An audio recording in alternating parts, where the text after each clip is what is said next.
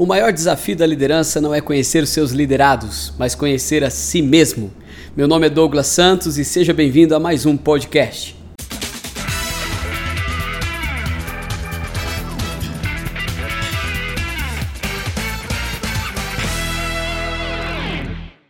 Você tem um plano para o crescimento? Essa pergunta pode parecer meio óbvia, mas não é. Na escola da vida, se você não decidir crescer, ficará estagnado e essa condição traz consigo cansaço e falta de ânimo para enfrentar os desafios do dia a dia. Um homem chamado James Russell Lowell diz que ninguém pode realizar grandes coisas se não for completamente sincero consigo mesmo.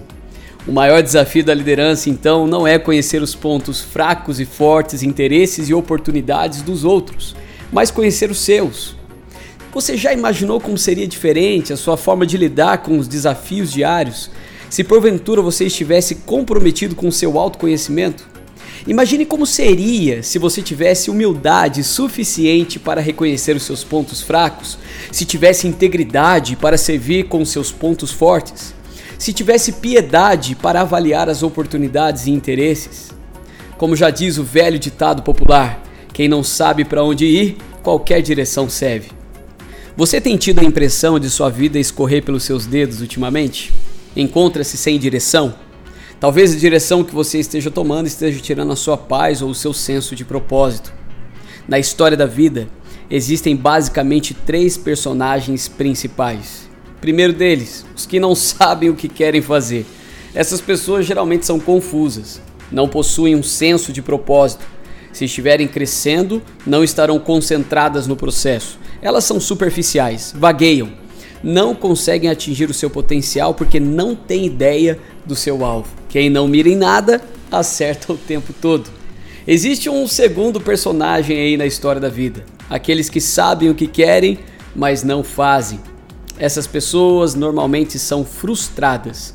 Todo dia elas tomam consciência do abismo entre o lugar onde estão e aquele em que gostariam de estar. Algumas vezes, não estão fazendo o que querem porque temem que isso faça com que negligenciem outras responsabilidades, como sustentar a sua família. Às vezes não estão dispostas a pagar o preço de aprender, crescer e se aproximar do que querem ser. Outras vezes, o medo as impede de mudar de curso para tomar posse do que realmente gostam de fazer. Não importa a causa, ambas deixam de alcançar o seu potencial. Mas também existem aqueles que sabem querem e fazem. O terceiro tipo conhece a si mesmo, é concentrado no seu propósito, cresce em áreas que o ajudam a atingir os seus objetivos e faz o que foi criado para fazer. A palavra que melhor descreve é realizado. Conhecer a si mesmo não é necessariamente algo fácil de fazer. Em um discurso de formatura da Universidade de Princeton em 1907, o então futuro presidente dos Estados Unidos, Woodrow Wilson, proclamou: Vivemos em uma época perturbada, confusa, perplexa, com medo da sua própria força, à procura não somente do seu caminho, mas também da sua direção. Há muitas vozes de conselho, mas poucas vozes de visão. Há muita agitação e atividade frenética, mas pouca demonstração de propósitos conscientes. Nós nos distraímos com as nossas emoções desgovernadas e sem propósitos. Fazemos muitas coisas, mas sem constância. É nossa tarefa encontrar a nós mesmos. Billy Sunday diz que existem mais homens que fracassam por falta de propósito do que por falta de talento. Não seja alguém que não saiba para onde está indo. Crescimento por crescimento é ideologia de célula cancerígena. Avance com um propósito de vida bem definido. Então, como se conhecer para crescer? Como encontrar o seu objetivo de vida e transformar num alvo a ser alcançado? O psicoterapeuta Nathaniel Branden, ele nos dá uma dica. O primeiro passo em direção à mudança é o autoconhecimento. O segundo é a aceitação. Como o mundo é movido por perguntas e não por respostas, segue algumas perguntas que podem te ajudar a tomar decisões rumo ao seu propósito de vida. Primeiro, você gosta do que faz agora? Pode ser que você não goste nada nada do que tem feito hoje e provavelmente você ache muito arriscado mudar para aquilo que você gostaria de fazer. Quero te dizer uma coisa: você tem razão. Você pode falhar. Mas também pode descobrir que não gosta tanto da nova atividade quanto achava que iria gostar. Pode não ganhar tanto dinheiro quanto esperava ganhar, mas também não será arriscado permanecer onde você está hoje. Você pode falhar, você pode ser demitido, você pode passar por uma redução de salário, ou pior de tudo, você pode chegar ao fim da vida se sentindo arrependido por nunca ter atingido o seu potencial ou feito o que amava. Qual risco você prefere? Na escola da vida você precisa assumir riscos. Sempre vai existir a possibilidade de mudança, mas isso depende de você. Uma segunda pergunta: o que você gostaria de fazer? Você já encontrou e tomou posse do que o motiva? Sabe o que, que você gostaria de fazer? Quando souber, isso fará toda a diferença. Porque quando compreende e expressa sua motivação, entra em cena o fator energia e excelência. Você nunca cumprirá o seu destino fazendo algo que não goste. A motivação lhe dá uma vantagem sobre os outros, porque uma pessoa motivada é maior que 99 que tenham somente um interesse. A motivação lhe dá energia, dá vontade de viver, de levantar da cama no próximo dia e de cumprir o seu propósito de vida. Terceira pergunta: você conhece pessoas que podem te ajudar nesse processo de crescimento? Porque crescer sozinho é basicamente impossível. Se você já descobriu o que fazer, encontre pessoas que fazem com excelência o que você quer fazer. Então faça o que for preciso para aprender com elas. Comprometa-se. Se necessário, pague a essas pessoas pelo tempo compartilhado. Seja consistente.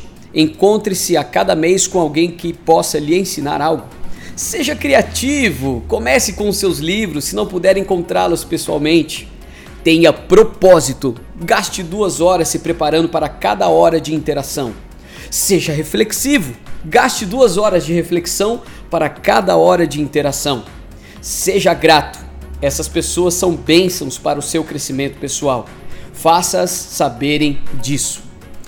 Lembre-se que sozinho você não vai muito longe, mas se você tiver um companheiro de jornada, o caminho vai ficar mais fácil.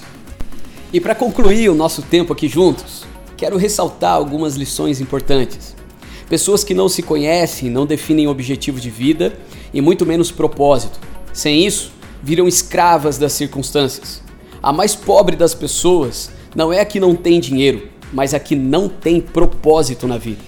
Há uma frase que diz que há dois grandes dias na vida de uma pessoa: um dia que ela nasceu e o dia que ela descobriu por que nasceu.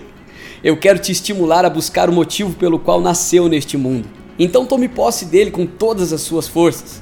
Termino esse tempo reafirmando para você o valor do autoconhecimento para o seu crescimento. Através das circunstâncias da vida, alguns homens mantiveram seu propósito e foram bem-sucedidos a cova dos leões para Daniel, a prisão para Pedro, o grande peixe para Jonas, a sombra de Golias para Davi, a tempestade para os discípulos, a doença para os leprosos, a dúvida para Tomé, a sepultura para Lázaro e as correntes de Paulo. Deus tem um propósito para tudo. Pelo meio do mar, pelo deserto, pelo vale da sombra da morte, pelas águas poderosas.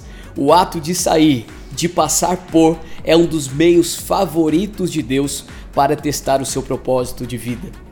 Isaías 43:2 libera uma promessa linda na nossa vida. Quando você atravessar as águas, eu estarei com você.